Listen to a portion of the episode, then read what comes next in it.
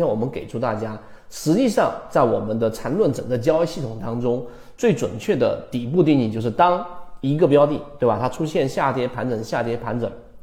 过程当中，一旦它出现一个第一类型买点，这是第一个条件，出现第一类型买点，然后构建出一个中枢，这是第二个条件，它必须要构建一个完整的中枢之后，出现第三类型买卖点。记住，这个时候我们就把它定义为我们所说的底部区间了，这个底部就已经确定了，这是一个比较精准的定义啊。我再重复一遍，出现第一类型买点啊，第一类型买点就在次级别上发生一个背驰，第二个构成中枢，三笔以上有重叠区间，形成了一个中枢，第三点构成第三类型买卖点，这就是一个底部区间的定义，这是第一点。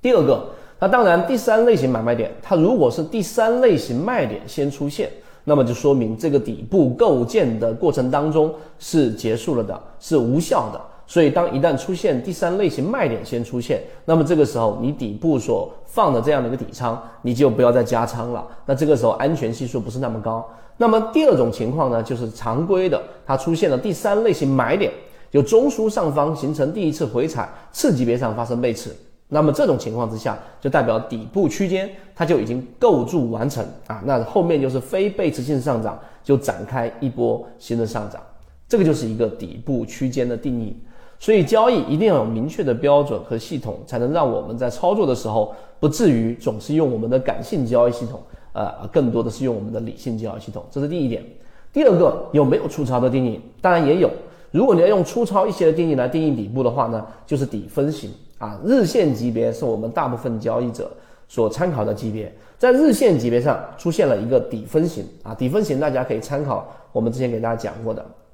低点是三根 K 线当中最低点，高点是三根 K 线当中最低点，那么这一种就是我们所说的底分型。那么当它形成一个底分型的时候，它会有一个重叠区间，当 K 线是处于这个区间之上的，那说明它展开了一笔啊，一个底。加一笔上去，加一个顶顶分型，就是完整的一笔嘛。所以这种情况之下，就是有效的底部。当然，当形成一个底分型之后，后面的 K 线是处于我们所说的这个底分型之下的，那么这个时候说明它就是一个底分型的底部区间判断失效啊。这是第二个比较粗糙的一个定义。好，这以上两个定义，我们就认为价值至少是七位数以上。因为你非常清晰的定义了到底什么是底部，才能知道我在底部有效的时候到底该怎么操作，在底部无效的时候该怎么操作来控制我的仓位，这样你的确定性就会非常高。在我们圈子里面无数次给大家演示过了，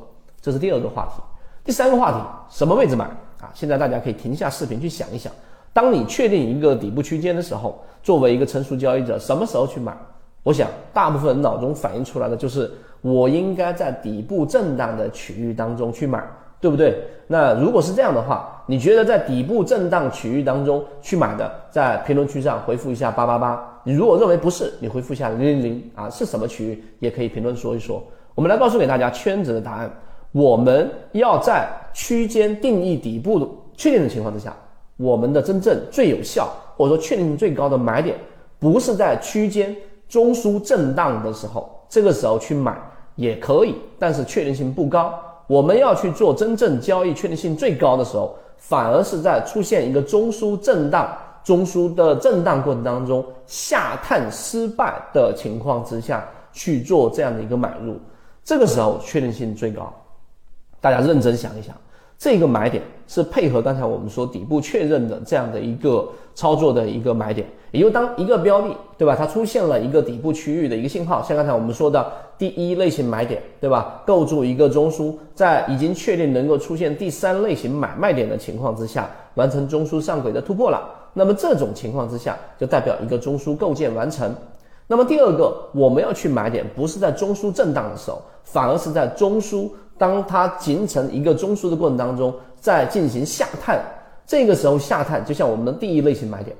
啊，或者说是我们第三类型的这样的一个买点，它出现下探失败，这个下探失败的原因很大情况之下，就会是在我们次级别上发生背驰，出现量能衰竭，或者遇到一些强支撑，或者是前面的一个压力回踩之后变成了一个支撑等等。只要它在次级别上，只要它在下探的过程当中失败了，这个时候才是底部区域最好的买点。